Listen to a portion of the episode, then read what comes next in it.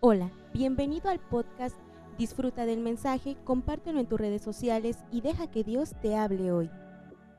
Inclinen su rostro, vamos a orar. Padre de la gloria, en el nombre de Jesús estamos delante de tu presencia.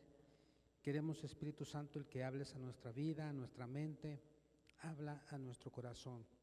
Hemos venido con un corazón dispuesto a recibir lo que tú quieres enseñarnos, lo que tú quieres mostrarnos y que estas verdades bíblicas las podamos aplicar en nuestro diario vivir. Fortalécenos, ayúdanos Dios, bendícenos en el nombre de Jesús. Amén.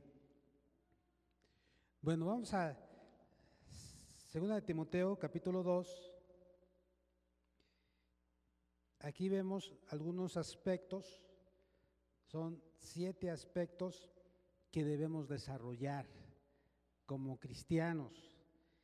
¿sí? Debemos estar activos en el servicio, desarrollando carácter y necesitamos seguir creciendo en la palabra de Dios, en la gracia y en el conocimiento de Dios. A ver, repitan después de mí, necesito crecer en la gracia de Dios. Necesito amar a Dios.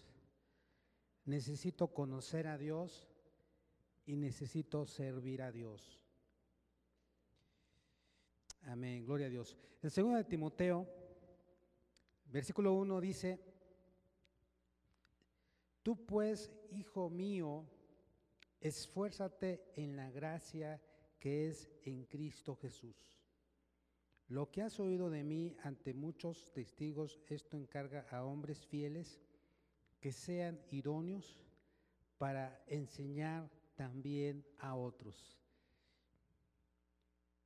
Aquí vemos uno de los aspectos que debemos desarrollar. El tema de hoy es siete aspectos a desarrollar, siete áreas para crecer. Necesitamos crecer, necesito crecer. Y dice, ¿sí? Puede ser siete áreas para crecer. Primer aspecto, dice, tú pues, hijo mío, esfuérzate en la gracia que es en Cristo Jesús. Fíjense, Dios nos dice, el apóstol Pablo le decía a Timoteo, pero también Dios te dice a ti y a mí el día de hoy, tú pues, hijo mío, esfuérzate en la gracia de Dios. ¿Qué significa? Que debemos seguir creciendo en la vida cristiana. Dice el apóstol Pablo, más creced en la gracia y en el conocimiento de Dios. Necesitamos conocer más a Dios, amarle, servirle. La única manera de poder hacer la voluntad de Dios es leyendo su palabra. Estamos a 15 de enero y ya debiéramos estar en Éxodo capítulo 25. ¿Sí?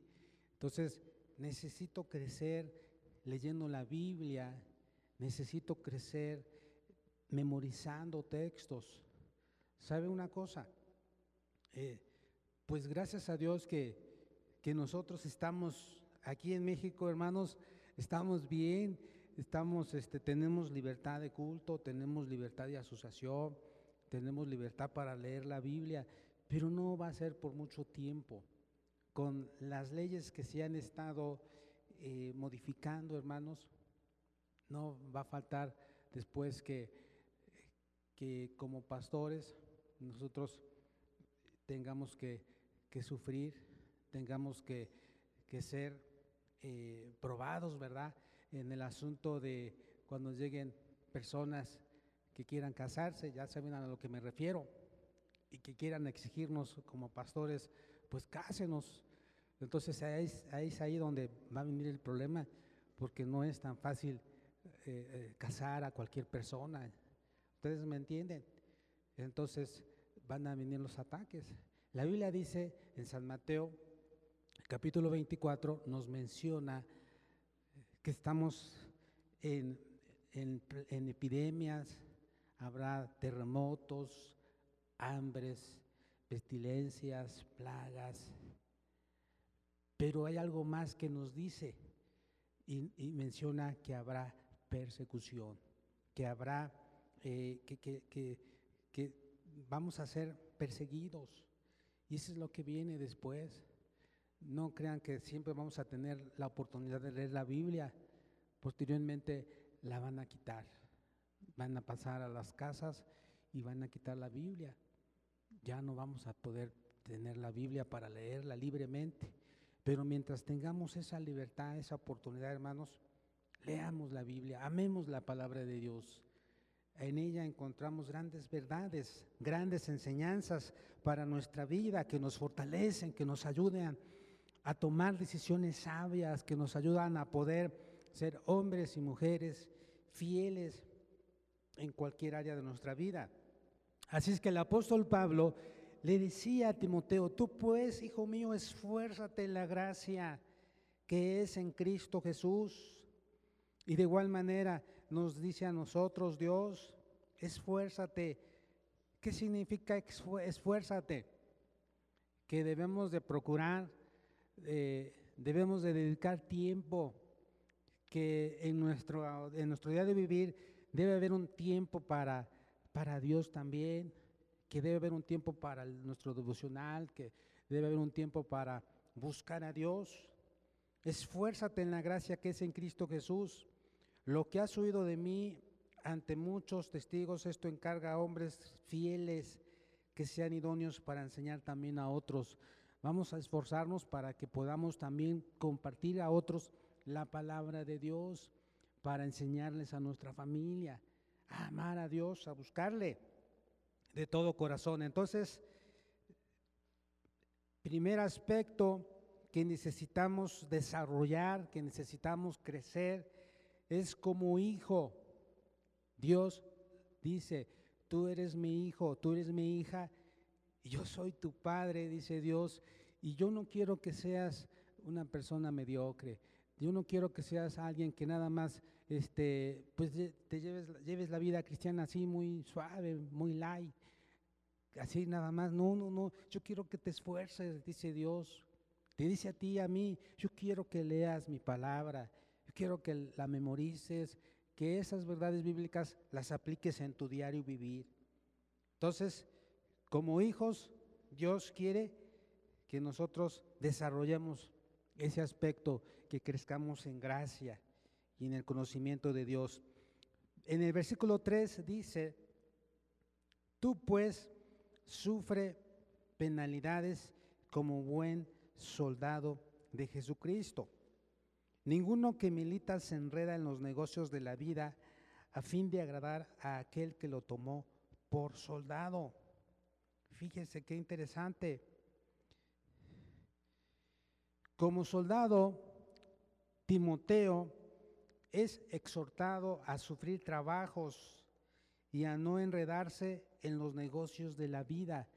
De igual manera, como soldado nosotros estamos en el reino de Dios y también estamos en la milicia. Y en el libro de Efesios capítulo 6 nos habla qué debemos hacer. Mire, ahí en Efesios 6 nos habla de que debemos de tomar toda la armadura de Dios Vamos a Efesios capítulo 6. Somos soldados de Jesucristo. Estamos eh, colaborando con Cristo. Dios es, el Señor Jesucristo es el general y, y es nuestro general y nosotros como sus soldados necesitamos marchar siempre hacia el frente. Dice en Efesios 6, versículo 10, por lo demás, hermanos míos, fortaleceos en el Señor y en el poder de su fuerza. Vestíos de toda la armadura de Dios para que podáis estar firmes contra las acechanzas del diablo. Hermanos, Satanás no nos ama, Satanás nos odia, no nos quiere y como él estuvo, ya estuvo en la presencia de Dios, él ya disfrutó y ya supo qué se siente estar en, el cielo. Entonces ahora Él no quiere que nosotros vayamos al cielo. ¿Y sabe qué hace? Trata de que nosotros no sirvamos a Dios, no amemos a Dios, que desobedezcamos, pero sobre todo que pequemos, que desagrademos a Dios.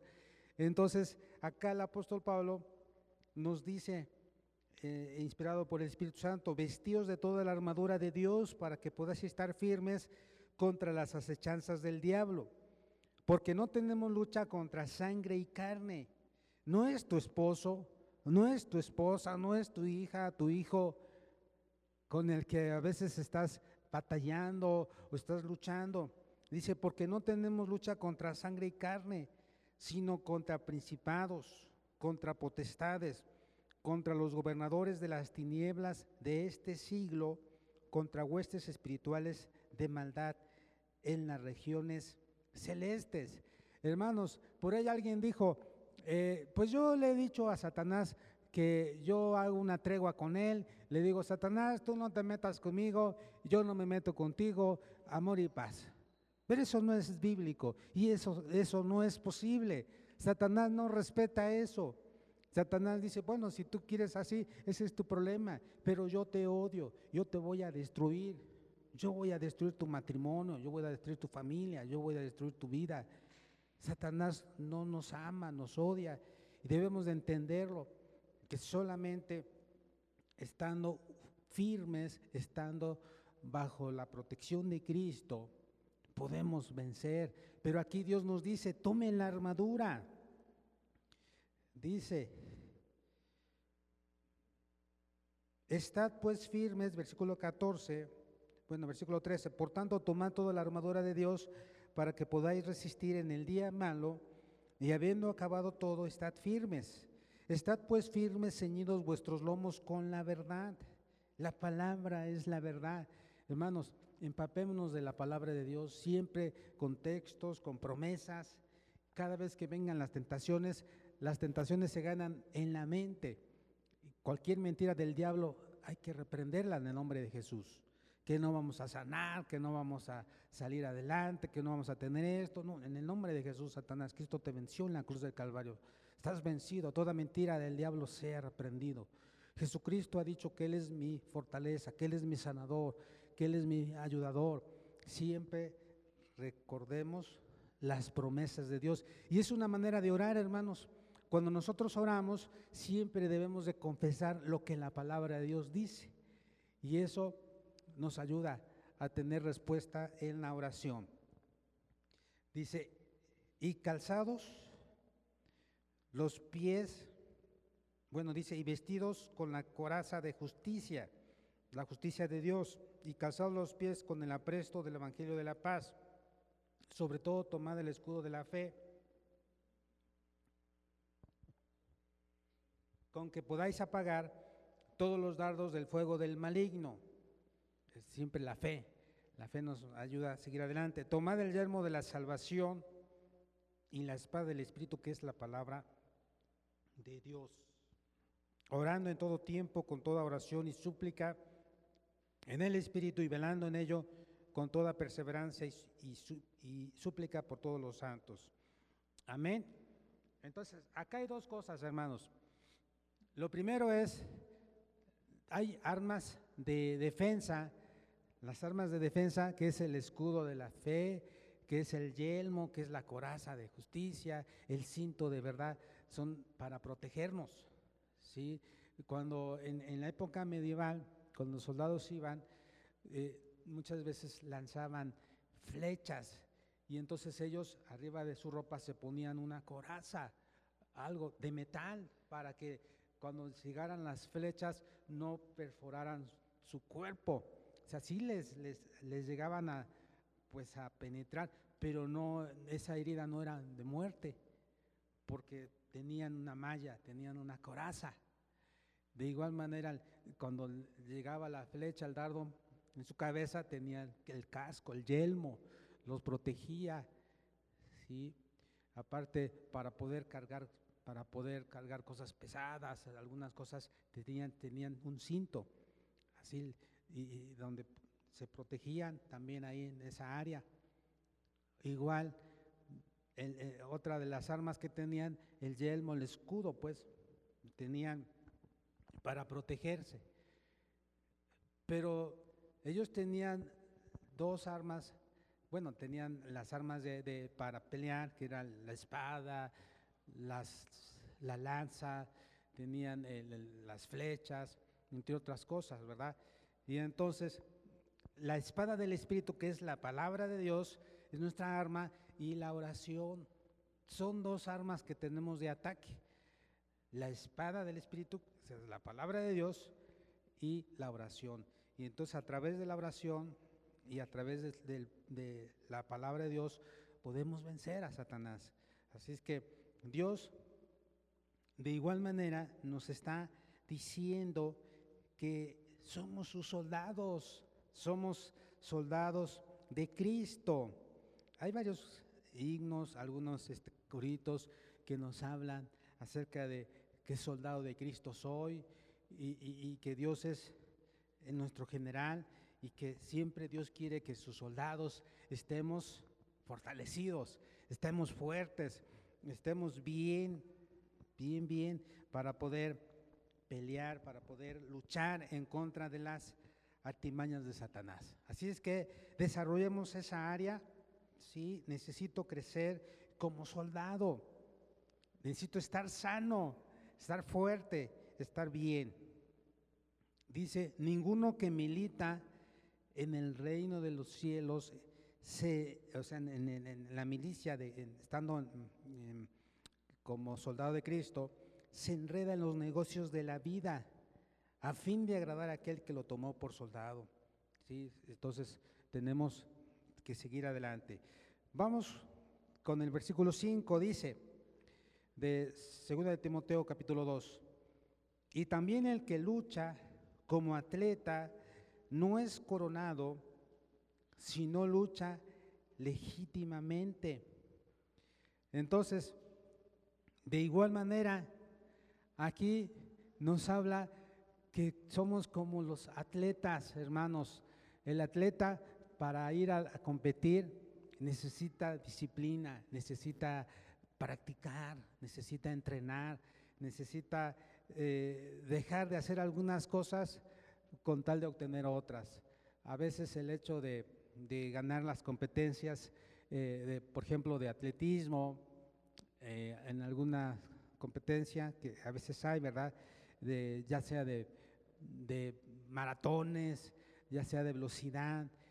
El atleta tiene que estar disciplinado hasta en su alimentación, tiene que, no, va a comer cualquier cosa, tiene que ser disciplinado en, la hora de dormir, ¿sí?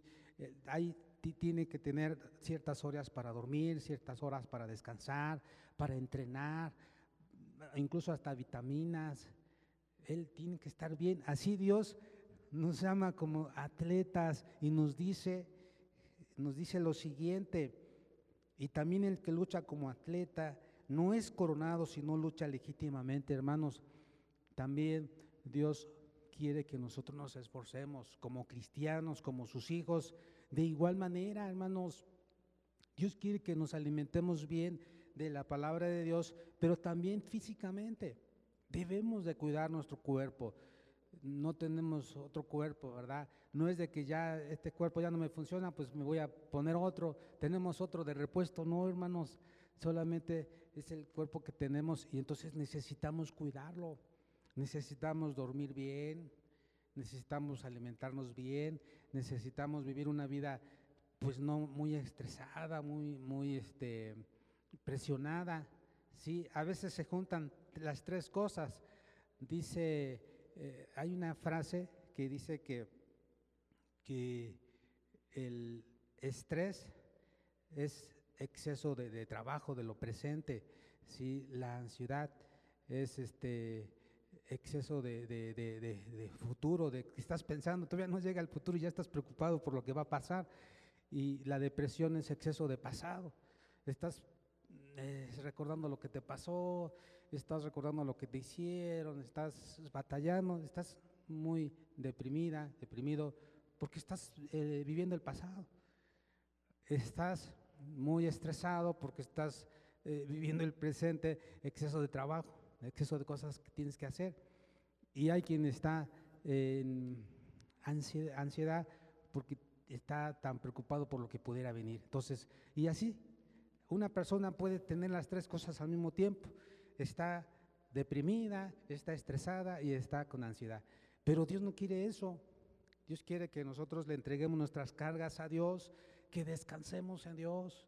Dios quiere que nosotros estemos bien físicamente, que estemos bien emocionalmente, sentimentalmente. Dios quiere que nosotros le sirvamos, pero si estamos batallando en alguna área de nuestra vida, no vamos a estar bien. Entonces, somos también como atletas y necesitamos, hermanos, luchar bien, o sea, legítimamente. Dice, también el que lucha como atleta no es coronado, sino lucha legítimamente, sin hacer trampa. Es decir, vamos a esforzarnos en buscar a Dios, en orar a Dios, en asistir a las reuniones, vamos a esforzarnos en hacer lo que Dios nos pide que hagamos, hablar de Cristo, ayudar a los demás. Dice que todo lo que hagamos debemos de hacerlo como para Dios y no para los hombres, es decir, lo hacemos para Dios y eso es lo que nos fortalece, eso es lo que nos ayuda. Amén. Entonces ya vimos que como hijos debemos de crecer en la gracia y en el conocimiento de Dios, como soldados también debemos de, Dios nos exhorta a no enredarnos en los negocios de la vida, sino seguir adelante con Cristo. Vemos otra, otra área en la que debemos de crecer, debemos de desarrollar. Versículo 6.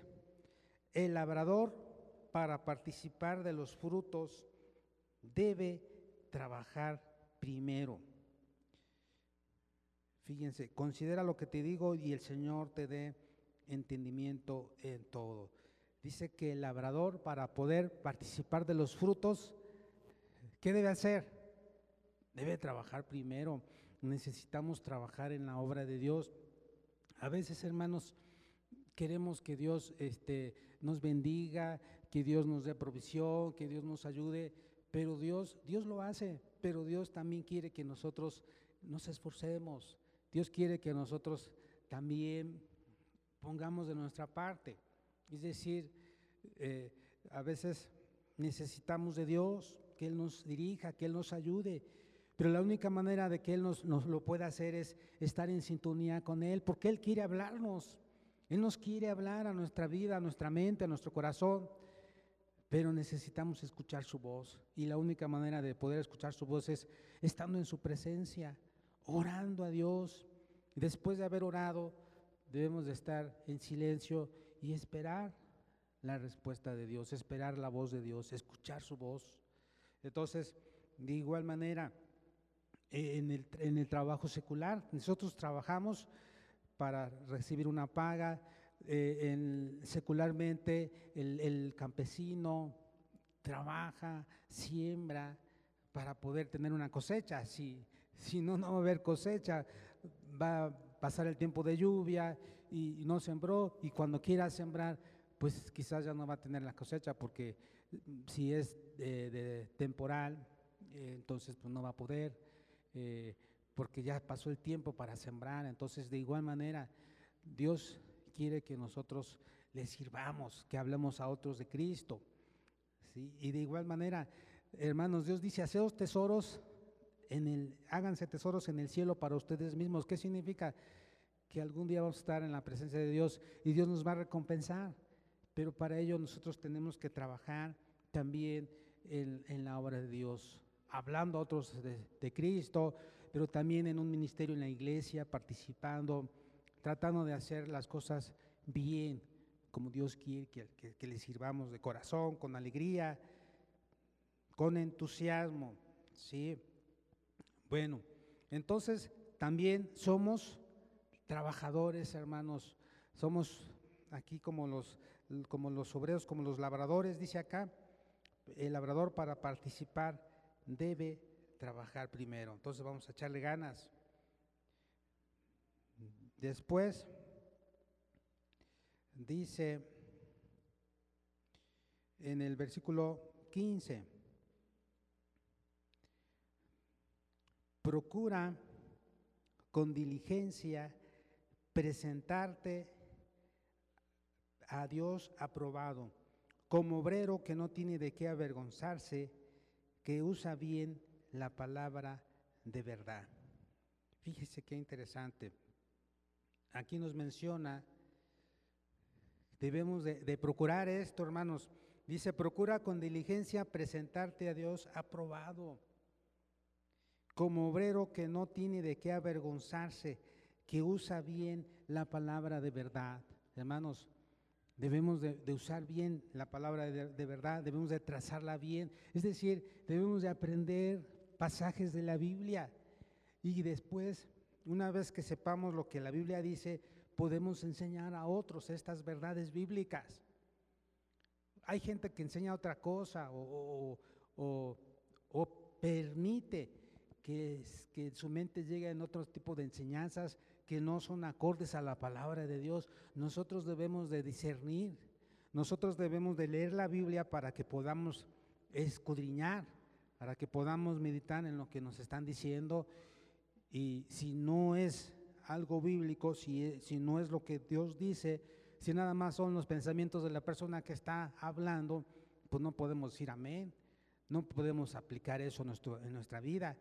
Solamente lo que Dios dice en su palabra. Entonces, para poder discernir, para poder saber, necesitamos leer la palabra de Dios.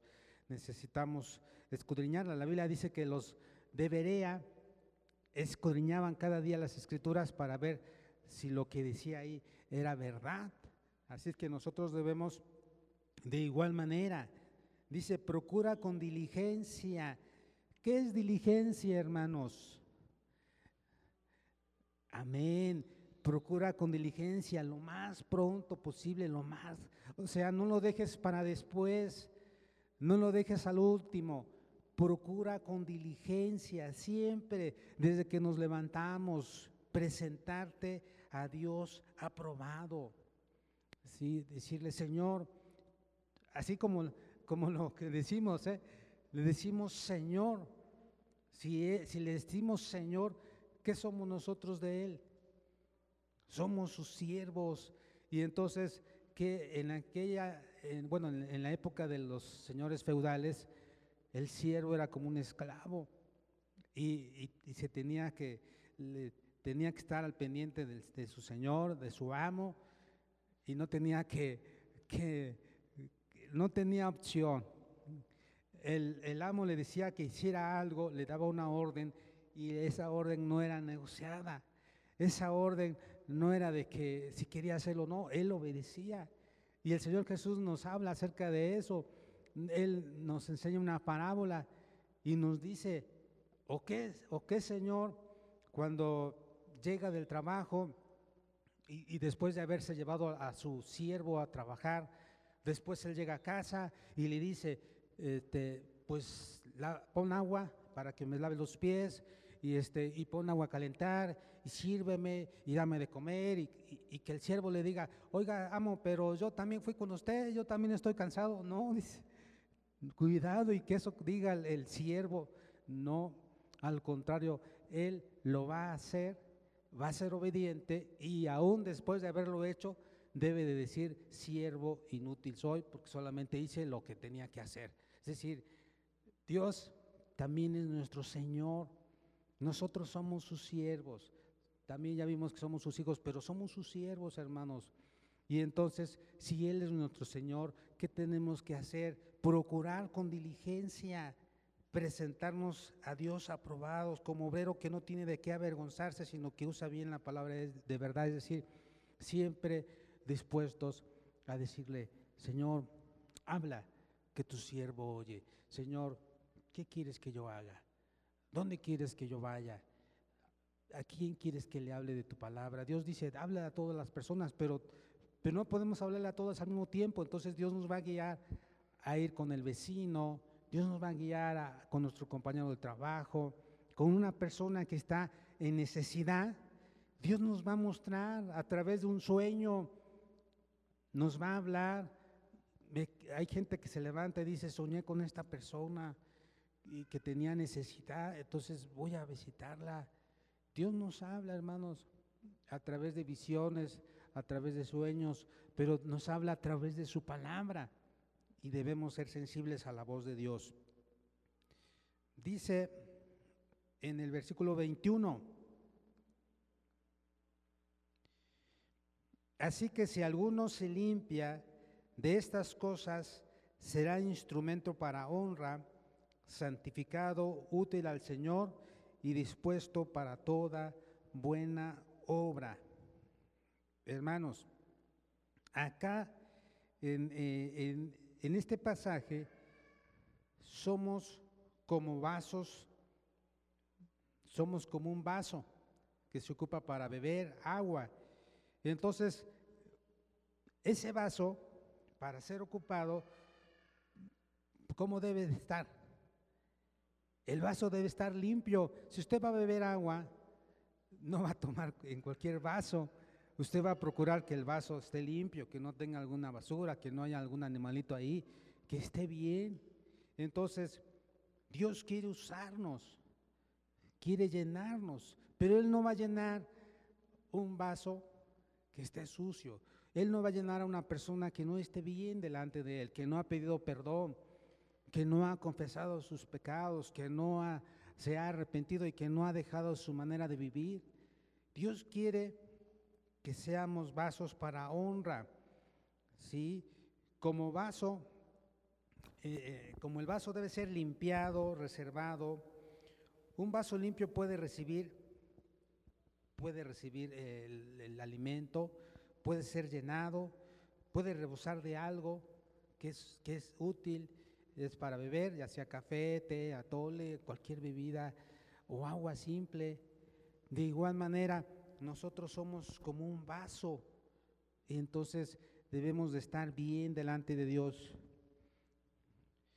debemos de decirle, Señor, yo quiero estar bien, yo quiero que mi, que mi vida esté bien delante de ti. Porque a veces anhelamos el bautismo en el Espíritu Santo y decimos, Señor, yo quiero ser bautizado por el Espíritu Santo, bautízame, pero Dios a veces no lo hace. ¿Por qué? Porque hay áreas en nuestra vida donde debemos de cambiar, debemos de quitar, debemos de mejorar. Entonces, para ser llenados, debemos estar bien y digámosle a Dios todos los días, Señor, tú eres el alfarero, yo el barro soy, moldéame, Dios, ayúdame si hay en mí, en alguna área, algo que no te agrada, Señor, yo quiero que tú me, me ayudes a corregirme, me ayudes a vivir para ti. Yo quiero ser un vaso de honra. Yo quiero ser un vaso de alabanza para ti. ¿Sí? Entonces, Debemos de, procurar estar bien delante de Dios. Fíjense, vamos ahora con el versículo 24.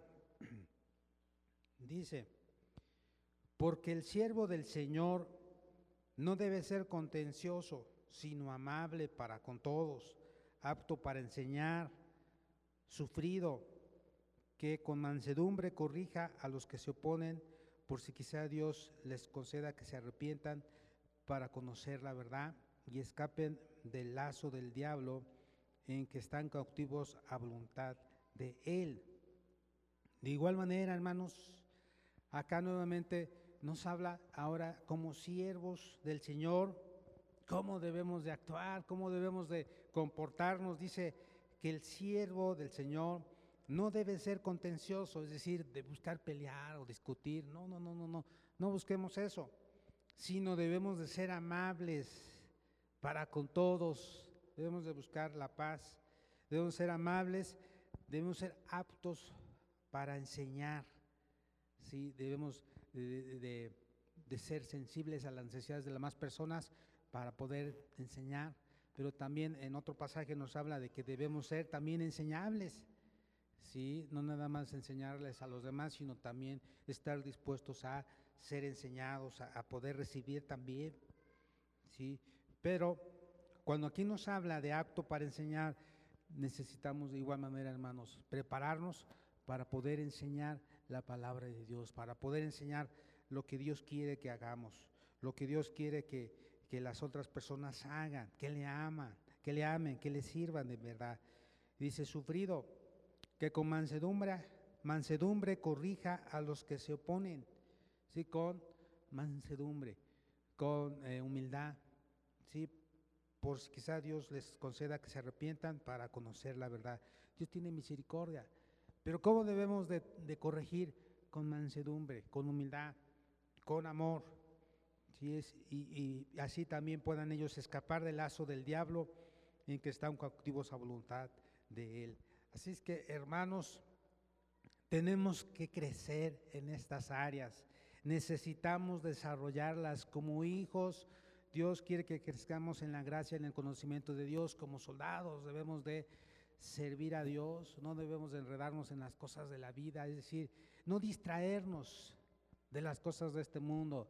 Debemos de buscar a Dios siempre. Como atletas también Dios nos habla de luchar legítimamente.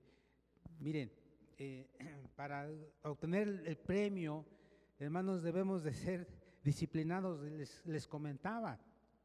Y a veces hay personas que ganan, ganan medallas, aún en la escuela, ganan medallas en, el deporte, en, en, el conocimiento, en lo que hacen.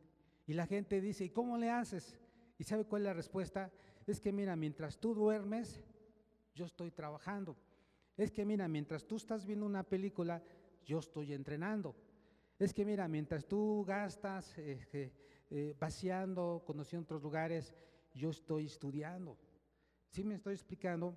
Decir implica sacrificio. De igual manera, como atletas, Dios quiere que nosotros le busquemos más, que dediquemos tiempo a leer la, palabra de Dios, en lugar de estar con las aplicaciones, en las redes. Hermanos, debemos de leer la Biblia. Cuando hace muchos años se decía, si le vas a dedicar, o sea, piénsalo bien, si le vas a dedicar dos horas a la televisión, dedica dos horas también para leer la Biblia, para orar.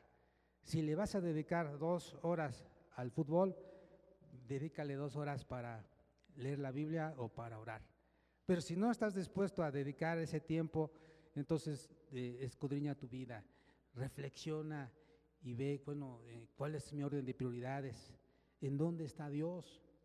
Entonces tú tienes que estar consciente de eso y decir, bueno, así como le dedico tiempo a las redes, al Face, al WhatsApp, yo le voy a dedicar tiempo a Dios también, eh, pasar tiempo en oración, tiempo en su presencia, tiempo y no nada más cuando hablamos de estar en su presencia, sino hacer cosas que tengan que ver con Dios, como visitar a otros, como hablarles de Cristo, como ir a ayudar a alguien que, está necesitado. Eso tiene que ver con la obra de Dios, ¿sí? Porque a veces dices, bueno, pero es que yo no quiero estar todo el día leyendo la Biblia, todo, todo el día este, orando. ¿Qué puedo hacer? Algo práctico, sí. Tú puedes hacer algo práctico, ¿de qué manera? Te, agendas, agendas tu, día y di, bueno, hoy voy a visitar a esta familia, hoy voy a ministrarles, voy a llevarles este mensaje de Dios, o, yo quiero dedicar el día de hoy un tiempo para ver qué necesidades tiene esta hermana, este hermano, voy a ayudarle, voy a dedicar mi tiempo para, para algo que ellos necesiten. Al siguiente día, hoy voy a visitar a mi vecina, a mi vecino, le voy a hablar de Dios, pero más que hablarle de Dios, voy a mostrarle el amor de Dios, voy a ver en qué puedo ayudarle, en qué, qué necesidades tiene, qué palabras de ánimo. La vida cristiana es una vida práctica, hermanos. Y entonces, al siguiente día, bueno, hoy es día de culto, hoy me voy a preparar y voy a ir al templo, voy a adorarle, porque quiero conocer más a Dios, porque le amo, porque estoy agradecido. Hoy voy a dedicar ese tiempo para buscar a Dios. En el siguiente día, hoy voy a, voy a hacer algo que tiene que ver con el ministerio que Dios me ha dado en la iglesia. Voy a participar en la, en la iglesia, necesito prepararme, necesito leer la Biblia, porque quiero predicar o porque quiero enseñar o porque quiero este, ayudar a los demás en algún otro tema que me, que me están pidiendo. Quiero prepararme para poder ser un buen servidor. Si se dan cuenta, así siempre hay cosas buenas que hacer, siempre hay necesidad y siempre Dios dice, haced el bien a todos y mayormente a los de la familia de la fe. Y empezamos con la familia, porque el esposo, la esposa es nuestro prójimo, para empezar. Entonces, ama a tu prójimo como a ti mismo. Entonces empezamos la vida cristiana amando a los que están a nuestro alrededor, tratándolos bien y de ahí a todos los demás, familiares, vecinos, compañeros de trabajo, etcétera. Podemos vivir la vida cristiana, una vida práctica. Así es que, hermanos, desarrollemos esas, estas, estos aspectos como hijos, como soldados, como atletas, como labradores. Necesitamos trabajar para poder obtener este, la cosecha. Como obreros, hermanos, que no nos avergoncemos, que dice, procura con diligencia presentarte a Dios aprobado como obrero que traza bien la palabra de verdad, que no tiene nada de qué avergonzarse. Hermanos, para poder hablar de Cristo necesitamos saber textos, porque no nada más se trata de decirle a la otra persona, la Biblia dice, Dios dice, la, persona dice, ¿dónde? ¿En dónde dice? Ay, bueno, pues la Biblia dice, ¿dónde? A ver, aquí está mi Biblia, a ver, dime en dónde dice eso. O tú me dices que, no, que, que Dios dice que no debo de tener esto, que no debo de hacer eso. A ver dónde dice. Mm, no, no sé, hermanos, debemos de meditar en la palabra de Dios, aprender los textos, para que cuando nosotros le digamos a la otra persona, fíjate lo que Dios dice acá. Dios dice que, que Dios quiere que ordenes tu matrimonio. Ah, sí, ¿en dónde dice? Fíjate que aquí en Corintios nos habla de eso, en Corintios capítulo 7. Dios dice ahí en San Mateo capítulo 5, versículo 27, 29, nos habla cómo debes de comportarte. Ah, entonces ya vamos a este, enseñando lo que dice la palabra de Dios. Y eso también, hermanos, cuando oremos, de igual manera, hace rato lo comentaba, para tener oraciones victoriosas, oraciones que Dios conteste, que Dios escuche, debemos de creer en el poder de Dios, debemos de creer en lo que dice su palabra. Si no creemos lo que dice su palabra, no va a haber respuesta. Debemos de creer lo que Dios dice en su palabra porque sin fe es imposible agradar a Dios. Y debemos de saber lo que dice la palabra de Dios. Si yo le estoy pidiendo algo y no es conforme a su voluntad, no es conforme a su palabra, no me lo va a dar. Pero si le estoy pidiendo algo de acuerdo a su voluntad, Dios lo va a hacer. Si yo le estoy pidiendo, Dios, dame el pan de cada día. Tu palabra dice que debemos de orar el pan nuestro de cada día, dánoslo hoy. Tu palabra dice, joven fui y he envejecido y no he visto justo desamparado ni su simiente que mendiga pan. Si eso dice tu palabra, Señor, yo lo creo, yo te busco, yo soy una persona justa, Señor. Y yo creo que esta palabra es para mí. Así es que, Señor, dame tu provisión. Padre, te pido por mi salud, por mi sanidad, sáname. Tú dices en tu palabra que tú llevaste en la cruz mis enfermedades y sufriste mis dolencias y por tus llagas soy curado. Así que yo creo y confieso esta palabra. Tú dices que tú nos bendices y que todos los días tú nos bendices, Dios. Bendice alma mía Jehová. E, Él es el que sana todas tus dolencias. Él es el que rescata del hoyo tu vida el que te corona de favores y misericordias. Tú lo dices, no lo digo yo, eso dice tu palabra y yo lo creo y yo confieso esta palabra y te pido Dios que obres en mi vida. Amén. Esperamos que este mensaje haya bendecido tu vida. No olvides compartirlo y suscribirte.